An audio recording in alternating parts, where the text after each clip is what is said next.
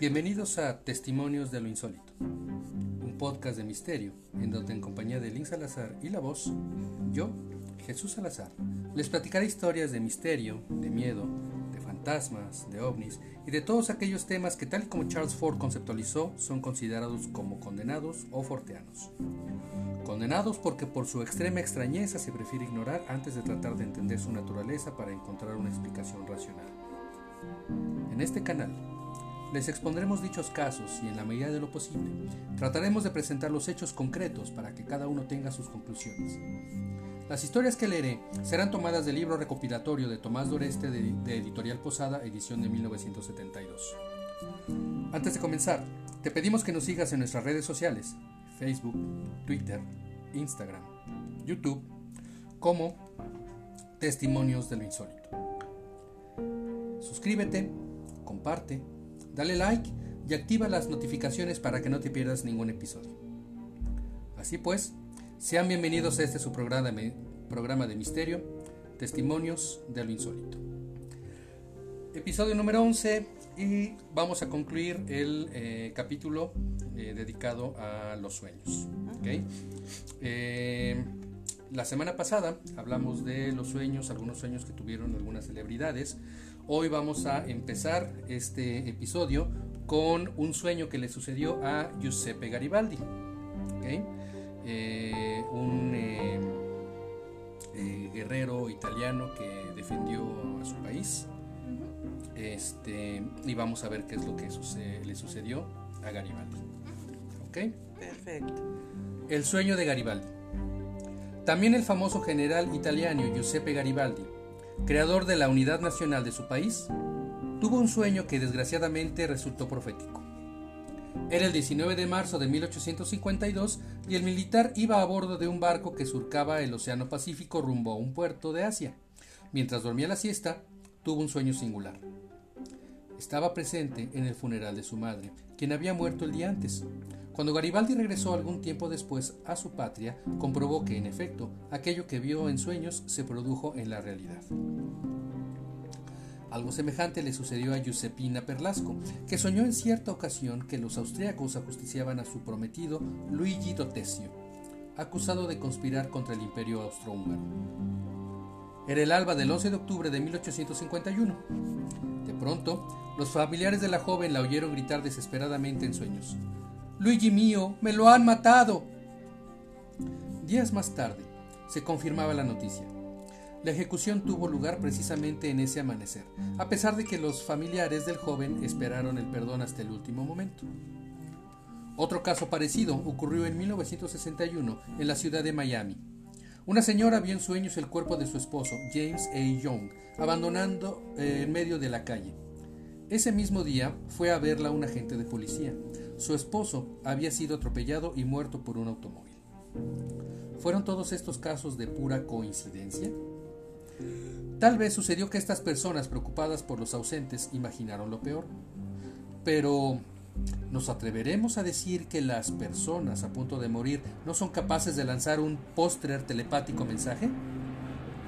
De no ser así, ¿cómo podríamos explicar el siguiente caso? El último mensaje de un soldado.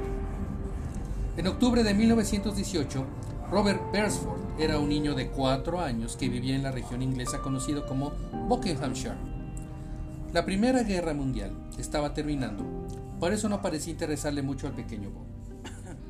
En la tarde del día 11, cuando dormía su siesta cotidiana, murmuró algo en sueños. Su padre se acercó a escuchar y oyó al niño decir una y otra vez, con gesto de angustia, y cito, Pobre señora Teams, ¿no habrá alguien que se lo diga? Nadie en la familia conocía a ninguna señora Timms. Llamaron al médico que escuchó al niño y le preguntó mientras dormía por qué debía dar un mensaje a la señora Timms. El niño calló unos segundos y explicó después. Es acerca de Edwin. Está muerto. Muerto en el lodo. Oh, pobre señora Timms. Cuando Bobby despertó, no recordó nada de cuanto dijo mientras dormía, ni en lo que a la señora Timms se refiere. La esposa del médico recordó que una señora de ese nombre vivía a unas 20 millas. Cuando le preguntaron si tenía un hijo, contestó que sí, que se llamaba Edwin y luchaba en Francia en ese momento. Días más tarde, la señora Timms recibió la noticia que ya comenzaba a tener. Su hijo Edwin murió el mismo día y a la misma hora en que Bobby Beresford habló en sueños durante su siesta.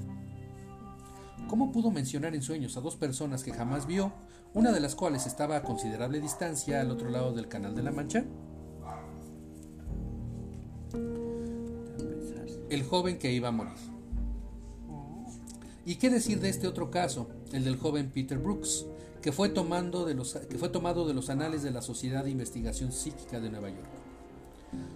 Peter era un hombre joven y sano que vivía en la gran ciudad. En cierta ocasión, durante una enfermedad sin importancia, recibió en sueños la visita de un antiguo profesor suyo ya difunto, cuyo nombre era Hall. Peter dijo a sus familiares que su profesor anunció su muerte para las 3 de la tarde del 5 de diciembre. ¿Fue el caso de Peter Brooks un caso de autosugestión o un fenómeno de adivinación del futuro? Como era natural, nadie de su familia tomó en serio el fatal vaticinio. El doctor Mann, médico de la familia, aseguró al padre del joven que éste tenía un corazón en perfectas condiciones, pero como medida de seguridad dispuso que el joven Peter se quedara en su casa y no saliera a la calle por temor a un accidente. En la mañana del 5 de diciembre, el joven Brooks se levantó y desayunó con buen apetito. El doctor Mann fue a verlo más tarde y declaró que no veía nada normal en el estado de su paciente. A las 2 de la tarde, mientras Peter comía en compañía de su familia, se cojó de un leve malestar y se tendió en la cama. Murió a las 3 y 10 exactamente. El primer ministro no debió morir. A veces, a través de la magia de los sueños, desaparecen las distancias y se supera el tiempo. Esto sucede con algunos individuos y los sueños producen tales resultados y tantas coincidencias que con razón suele tomarse su aviso al pie de la letra. Una mañana de 1812, el primer ministro inglés Spencer Perceval relató a su familia un extraño sueño. Caminaba por el vestíbulo de la Cámara de los Comunes cuando fue sorprendido por, un difunto por un individuo armado con una pistola. El hombre vestía un abrigo verde oscuro con relucientes botones metálicos. El intruso apuntó con su arma al primer ministro y disparó. Todo se volvió oscuro y Percival decidió que acababa de ser asesinado. Pero lo más extraño fue que John Williams, caballero de posición acomodada, tuvo la semana anterior el mismo sueño. El 3 de mayo de 1812, Williams estaba en su casa campestre de Redwood, Cornwalls. No solía interesarse en la política, así que no había antecedentes que justificaran lo que sucedió. Aquella noche soñó que estaba en la Cámara de los Comunes en el momento, de, en el momento que un hombre con abrigo verde oscuro disparaba a otro. La víctima cayó al suelo y murió al instante. Después de preguntar sobre la identidad del muerto, Williams supo que se trataba del primer ministro. Williams contó la pesadilla a su esposa y se durmió de nuevo, pero le asaltó el mismo sueño una y otra vez. Le molestó tanto el asunto que lo discutió el día siguiente con sus amigos. ¿Sería prudente ir a Londres y poner sobre aviso al primer ministro? enviaba una carta contándole el sueño? Pero los amigos, como sucede en estos casos, se rieron de sus temores y Williams abandonó la idea. Los sueños de Williams se produjeron durante la noche del 3 al 4 de mayo. Perceval tuvo el mismo sueño en la noche del 10 al 11. Cuando el primer ministro contó el sueño a su familia, le pidieron que no acudiese a la sesión del día siguiente. Pero el político afirmó que no podía quedarse en casa por algo tan poco consistente como era una vulgar pesadilla. Claro. El primer ministro Spencer Perceval caminaba en la mañana del 11 de mayo de 1812 por el vestíbulo de la Cámara de Comunes. Un hombre salió repentinamente detrás de un pilar y lo mató de un tiro. El asesino era un maniático que estaba resentido con el gobierno. ¿Cómo creen que iba vestido? Vestía un abrigo verde oscuro con relucientes botones metálicos. Ah, qué grueso. Es decir, eh, Perceval vio su sueño en primera persona y vio al que lo mató. Williams vio eh, la misma escena, pero en una desde, desde, una perspectiva de una tercera persona. Es decir, él vio a Percival, vio a Williams y vio, perdón, vio al asesino, vio cómo el asesino se acercaba a Percival y cómo lo mataba. La misma escena, los mismos elementos, dos personas diferentes, diferentes ángulos. Por lo menos creo que da que pensar. Ah, no, claro, pero qué horror. Se trata de una muerte. Un coro por la catástrofe. Pocos desastres han provocado tantos hechos premonitorios, ni se han soñado tantas advertencias en relación con ellos como la catástrofe del Titanic. En la primavera de 1912, precisamente el día 14 de abril, se produjo un curioso incidente en la, iglesia metodista Rosedale en Winnipeg, Canadá. El pastor de la misma, el reverendo Charles Morgan, se disponía a dormir su siesta diaria. Pero durante los 20 minutos que duró esta, soñó varias veces la misma cosa. Era un sordo rumor de aguas rugientes y un tumulto de voces excitadas que dominaban las palabras de una vieja canción. Canción que no escuchaba desde hacía largos años. Era algo tan extraño y tan emocionante que le fue imposible olvidarlo. Y cuando aquella noche terminó los servicios litúrgicos de la jornada, contó su sueño a los fieles congregados y les pidió que cantaran con él la canción de su sueño. Escucha, oh Padre, mientras rogamos por aquellos que pasan peligros en el mar. Los periódicos de la mañana siguiente solo lograron confundir aún más la mente del reverendo Morgan. En el momento en que lo asaltó el extraño sueño en la ciudad canadiense de Winnipeg, se producía en las frías aguas del Atlántico Norte, muy cerca de las costas de Terranova, una de las tragedias más espantosas en la historia de la navegación comercial. ¿Cuál era? El naufragio del Titanic. Titanic. O sea, presenció totalmente el Titanic. No, fue como una premonición más bien. El pueblo que fue arrasado. Pero no solo en 1912 se produjo una oleada de hechos inexplicables en torno a una tragedia. Hace apenas unos siete años sucedió algo semejante en un lugar de Inglaterra. En la noche del 20 de octubre de 1965, la señora Sybil Brown, ama de casa de, de la ciudad de Brighton, despertó sobresaltada en dos ocasiones a causa de una pesadilla espantosa. Era su sueño tan angustioso que despertó a su marido para contárselo. Las dos veces soñó que estaba junto a una cabina telefónica y desde allí oía los sollozos y los gritos de terror de una niña que estaba encerrada dentro. La señora Brown le decía que apoyara el dedo en el botón del aparato para establecer la comunicación, pero la niña no la escuchaba y seguía lamentándose. En ese momento, cambiaba el sueño y veía a otra niña de 6 o 7 años que avanzaba lentamente hacia ella por el centro de una calle sombría.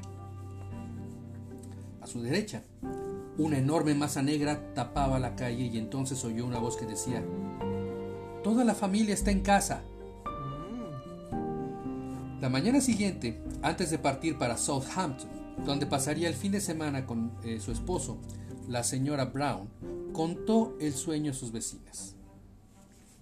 El señor John Arthur Taylor, de 63 años, que vivía en, en en el Lancashire, tuvo un extraño sueño en la noche del 20 de octubre de 1965.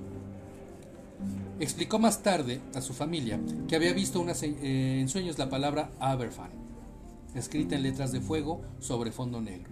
La palabra no le decía nada. ¿A ustedes les suena de algo la palabra Aberfan? No. Este caso es muy célebre en, eh, en el mundo del misterio es bastante conocido este caso, por el pueblo de Aberfan. El señor Alexander Venn de Combe Martin en el Devon tuvo un extraño presentimiento el 13 de ese mes, como si algo espantoso fuera a suceder muy cerca. Intentó concretar sus inquietudes en una tela, pues era aficionado a la pintura, pero solo podía pensar en carbón, en niebla y en muerte, y terminó por dibujar una cabeza desconocida en el centro de la tela ennegrecida o sea, son, son varias personas y por eso es que este caso es bastante conocido, porque muchas personas mm, percibieron, presintieron algo y de alguna manera lo expresaron. Mm. La señora Mónica McBean, vecina de Woking en el Surrey, no había tenido nunca sueños proféticos ni presentimientos.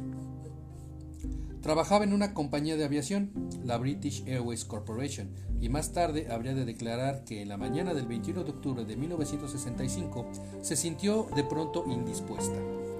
Tuvo que abandonar su escritorio y fue a atenderse en un diván. A las personas que le preguntaron qué le sucedía declaró, y cito, es espantoso. En cuanto cierro los ojos, veo una montaña que se mueve toda negra, devorando a unos pobres niños. En la montaña, en la, en la, mañana del 21 de octubre de 1965, una montaña de residuos resultantes de la explotación de una mina se deslizó lentamente hacia el pueblo de Aberfan, localidad del país de Gales, zona minera situada al oeste de Inglaterra, y aplastó y sepultó una escuela y una docena de casas. El saldo trágico de esta catástrofe fue de 144 hombres, mujeres y sobre todo niños muertos. La prensa británica hizo inmediatamente esta pregunta. ¿No era posible preverlo? Y mientras científicos y expertos daban su opinión, otras personas hacían esta otra pregunta. ¿Hubo alguien que en sus sueños viera con toda claridad lo que iba a suceder? Un psiquiatra inglés reunió 172 respuestas a las preguntas hechas entre sus pacientes y en los hospitales donde ejercía sus funciones. El Centro de Investigaciones Psicofísicas de Oxford, que tuvo la misma idea, estableció una relación sobre 50 casos interesantes de sueños premonitorios en relación con la tragedia de Aberfan. Por último, un famoso dominical, el News of the World, recibió más de 200 cartas contestando la pregunta siguiente. ¿Tuvo usted algún aviso de lo que iba a suceder en Aberfan? Gran parte de la información proporcionada hubiera sido de gran utilidad de haberse conocido oportunamente. Después de... Eh, eh, después resultaba difícil apreciar en su justo valor las contestaciones recibidas, y el citado periódico conservó las declaraciones dignas de fe que contaran con dos testigos por lo menos. Tal vez el caso más patético, además de los relatados al comienzo de este caso, fue el de la pequeña Eril May Jones, de 6 años de edad, que unos días antes de la catástrofe soñó con una enorme nube negra que la envolvía y se la llevaba. Esta niña pereció en la escuela de Aberfan, aplastada por una montaña de fango y carbón. Dios.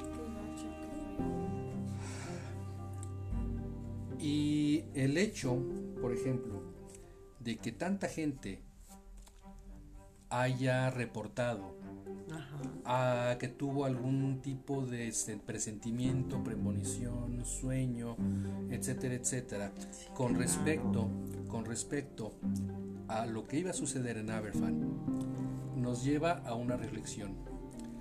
Hace poco tiempo, hace como dos o tres años, eh, empezó a hacerse una investigación que tiene que ver con el consciente eh, colectivo. Esta investigación, no recuerdo ahorita la universidad donde se hizo, pero esta investigación eh, busca comprobar qué tan fuertes son las, las conexiones que tiene la gente en todo el mundo, perdón, acerca de alguna situación en específico. Y hablando de una situación en específico, me refiero, o generalmente esta investigación va dirigida hacia acontecimientos este, catastróficos. Em, esta investigación empezó a idearse a partir del 11S, porque para el 11S mucha gente reportó cierta información premonitoria con respecto a los ataques a las Torres Gemelas. Pero no se había eh, no se había estudiado a fondo. Pero a partir de ese, de ese evento que sacudió al mundo en general, eh, se empezaron a, mucha gente empezó a decir, es que yo soñé, es que yo sentí, es que yo vi, algo me hacía sentir incómodo. Y entonces estos comentarios de la gente en general se empezó a hacer eh, muy, muy popular, muy conocido. Y entonces empezó a, se empezó a, considerar como un estudio, como un objeto de estudio científico. De tal manera, de tal manera que eh, no les tengo ahorita el dato, pero los voy a investigar. Y, todavía se puede participar en esa, en esa este, investigación. ¿A poco? Ajá. Este, y esa, tanto tiempo. Lo que pasa es que no es, o sea, el, el 11S fue como que el despertar de conciencia de que se necesita hacer investigación en el sentido de una conciencia mundial. Ajá. Que de alguna manera todos los seres humanos estamos conectados. Fue algo tremendo. Y que de alguna manera todos los seres humanos podemos percibir algo que va a suceder y que podemos influir positiva o negativamente en esos sucesos. Claro, aparte no hay una sola persona que no haya visto tal y fue tremendo. Ajá, pero pero esto, o sea, estos, estos... Y luego que suceda eso me sorprende mucho. O sea, estos comentarios que la gente hacía fueron previos a los ataques. Ajá. Después de los ataques, después de que más o menos se calmó el asunto, se empezó a dar a conocer que mucha gente había sentido, había presentido, había soñado, había tenido algo que le hacía sentir incómodo respecto a una situación muy particular con el World Trade Center, con los aviones, etcétera, etcétera. Entonces es que se empezó a tomar muy en, se empezó a pensar muy en serio ah, en la posibilidad de investigar acerca de una conciencia colectiva. Ese es el término correcto, conciencia colectiva. Y entonces hay un eh, un cuestionario que se puede contestar respecto a esta conciencia colectiva y se han obtenido algunos resultados eh, interesantes en el sentido que en el sentido que este eh, se, ha, se, ha, podido corroborar que algunas de las de las premoniciones que se han eh, reportado han sido ciertas. Y también resulta que mientras más catastrófico o más delicado sea este evento, más gente lo, tiende a presentir. Entonces, bueno, les voy a, voy a investigar más a fondo este, este, esta investigación. Voy a investigar esta investigación. O sea, voy a investigar más acerca, más a, más a fondo acerca de todo esto que se hace para para comprobar la conciencia colectiva, que, la teoría dice que, todos estamos conectados de alguna manera y que como, como raza somos capaces de presentir algunas cosas catastróficas, algunas situaciones catastróficas que pueden suceder.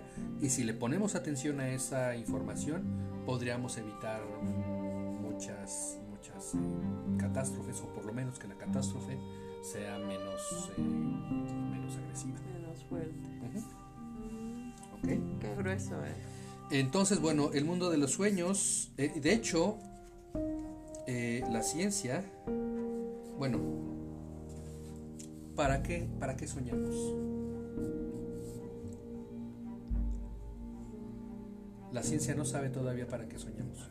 Sabe que es necesario, la ciencia sabe que es necesario que durmamos y que soñemos, que soñemos, pero no sabemos todavía cuál es el objetivo del sueño.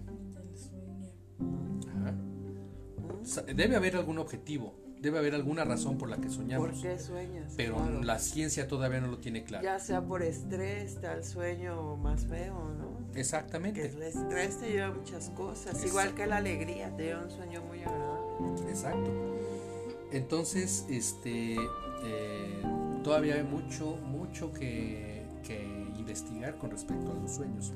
Y de hecho, con, eh, tomando como pretexto la pandemia, cuando fue el pico más alto de la pandemia, especialmente en España, hubo una periodista que se llama Clara Taoses, que eh, en su cuenta de Instagram y en su cuenta de YouTube pidió a sus seguidores que le compartieran sus sueños para hacer una especie de, estadística de qué es lo que sueña la gente o lo que soñaba la gente durante esos momentos tan difíciles que todo el mundo pasó. Ajá. Y muy tristes. y muy tristes en muchas ocasiones. ¿Por qué? Porque era, era- eran situaciones a las que nunca nos habíamos enfrentado todos Qué difícil. Sí, y la sí, primera vez que teníamos la oportunidad de estudiarlo o de analizar de alguna forma los efectos de esta pandemia. sí. Ok. Híjole, hay miles de efectos en todas las personas, cada una distinto, Ujú, un sentir diferente, Exacto. cosas. Y- y muy difícil todo. ¿eh? Ajá, exacto. Y resulta que, eh, también les voy a traer el dato eh, concreto posteriormente, resulta que, que como con base en esta investigación que hizo esta periodista española, eh, el aumento en las pesadillas fue significativo y el aumento específicamente de algunas pesadillas en particular. Y también se comprobó que eh, el cambio de algunos hábitos, eh, hábitos obviamente alimenticios, hábitos de sueño, hábitos de comportamiento sexual, etcétera, etcétera, cambiaron muchísimo, Sí. Generalmente para mal. Sí, la mayoría subimos de peso. Este, todo se volvió irregular. Entonces, este, esta investigación que hizo Clara Tauces eh, está muy relacionada también con los sueños, con las pesadillas durante la pandemia y demás. Entonces les voy a, a, a con- eh, a conseguir el dato para platicárselos después. muy interesante. ¿ok? Este es el final de este capítulo, el capítulo número 11 que fue dedicado a los sueños en dos partes. La siguiente semana, la siguiente, en el siguiente episodio vamos a hablar de si existe o no existe el sexto sentido. ¿Cuáles son los Ea, cinco sentidos que Eh, Claro tenemos? que existen. La nariz. El olfato, ah, El olfato, El la gusto, vista, el vista. gusto, tacto, El oído el oído. el oído. Y el que tengo contigo es el sexto sentido. Como madre. Ok. El sexto sentido. El sexto sentido es este. Vaya, no se, no se puede definir específicamente por alguna cuestión en particular. Pero el sexto sentido es algo. Vaya, es. es es una sensación que tenemos que no sabemos definir exactamente qué es, pero que nos hace sentir o incómodos o alerta acerca de algo en particular es alguna sospecha que podemos tener acerca de algo. Si por ejemplo vemos, vamos caminando en la noche y vemos que alguien se acerca, nuestro sexto sentido nos puede advertir de que aguas, aquí hay peligro. Peligro. Ajá. Y resulta que efectivamente íbamos a ser víctimas de un asalto. Y alguien lo, eh, hay quien lo desarrolla más. Hay quien lo desarrolla más. O sea, en teoría todos lo tenemos, eh, pero no todos lo tenemos desarrollados a- mismo es. nivel. ¿ok? Entonces, la, vaya, parece que ya no está en discusión si existe o no existe el sexto sentido. En la época que salió el libro, en 1972, todavía se tenían sus dudas. Y había muchas investigaciones al respecto, tanto por Rusia como por Estados Unidos Ujú. Es decir, la Unión Soviética en ese entonces Estados Unidos. Pero parece que actualmente ya no hay ninguna duda con respecto a la existencia del sexto sentido. Ahora más bien lo que se explica o lo que se trata de investigar es cuál es el nivel de... eh, de eh, qué tanto lo podemos desarrollar de manera consciente y qué tanto puede afectar este sexto sentido a la persona que lo tiene. Y vamos a ver distintos ejemplos de lo que se considera sexto sentido. ¿ok? Claro, muy bien. Esto será para la próxima semana, para nuestro siguiente capítulo, el capítulo número 12. Perfecto. Links, muchas gracias por tu eh, compañía. ¿Nos puedes ayudar, por favor, a decirnos en qué redes sociales te podemos encontrar? Sí. En Instagram